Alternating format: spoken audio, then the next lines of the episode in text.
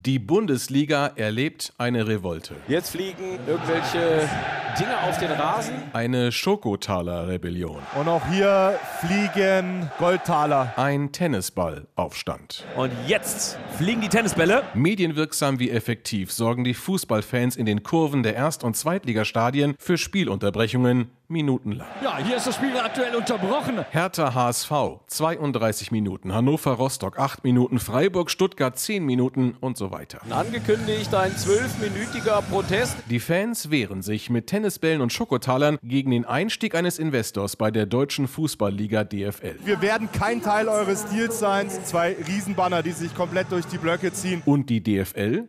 reagierte am Mittwoch mit einer mehrseitigen Erklärung, deren Überschrift Viele Chancen für die Clubs, keine Nachteile für die Fans. wenig deeskalierend wirkt und deren Inhalt auf zentrale Punkte der Fankritik fast überhaupt nicht eingeht. Komplett zwischen den Stühlen dabei die Bundesliga-Schiedsrichter. Die Schiedsrichter sind, pardon my French, so ein bisschen die ärmsten Schweine in der ganzen Angelegenheit. Müssen so ein bisschen, ein bisschen ausbaden. Sagt Alex Feuerherd, Mediensprecher der DFB-Schiris, die mit den anhaltenden Fanprotesten und Spielunterbrechungen vor ganz neuen Herausforderungen stehen und deshalb in dieser Woche zu einem außerordentlichen Meeting zusammenkam. Da muss man sich überlegen, wie will man da vorgehen, so wie es bislang geschehen ist, oder will man irgendwas anders machen. Die Schiris einigten sich dabei auf ein mehrstufiges Vorgehen bei anhaltenden Tennisball- oder Schokotaler-Unruhen. Wir haben jetzt gesagt, bei einer kurzen Unterbrechung werden die Gegenstände weggeräumt, das geht weiter. Bei einer längeren Unterbrechung sollen die Schiedsrichter nach Möglichkeit erstmal an den Spielfeldrand gehen mit den Mannschaften. Bei einer weiteren Unterbrechung ist dann eben auch der Gang in die Kabine. Eine Vorgabe, wie lange eine Unterbrechung dabei maximal dauern oder wie viele Unterbrechungen es geben darf, gibt es laut Feuerherd dabei nicht.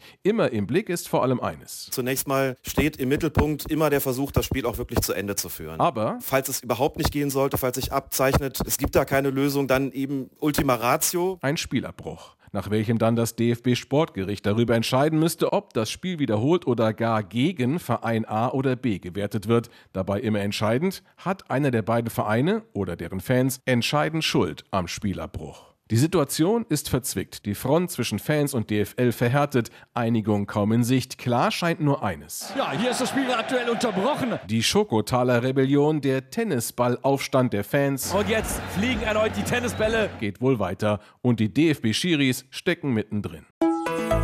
RBB 24 Inforadio vom Rundfunk Berlin-Brandenburg.